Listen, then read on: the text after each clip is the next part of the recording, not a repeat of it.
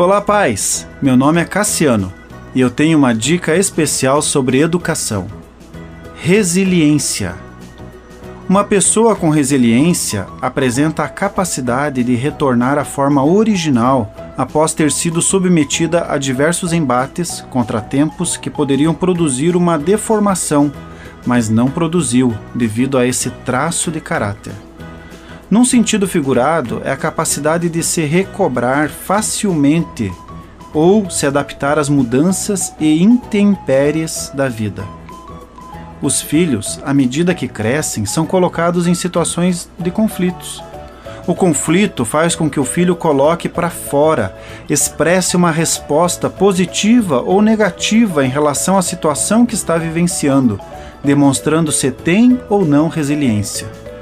Segundo o dicionário Webster, resiliência é o ato de pular ou saltar para trás, ou o ato de recochetear, como a resiliência de uma bola, por exemplo.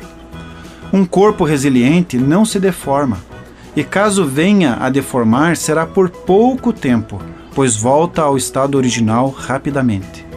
Adquirir resiliência é muito importante nesse mundo turbulento que estamos vivendo.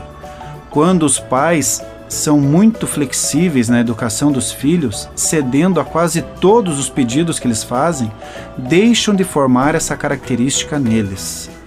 Se batermos num copo de vidro em cima de uma plataforma de granito, por exemplo, a chance dele quebrar é grande. Se for copo de cristal, certamente irá quebrar. Mas se for de plástico, não terá nenhum arranhão. Os nossos filhos estão sendo preparados com qual grau de resiliência? Copo de vidro, cristal ou de plástico?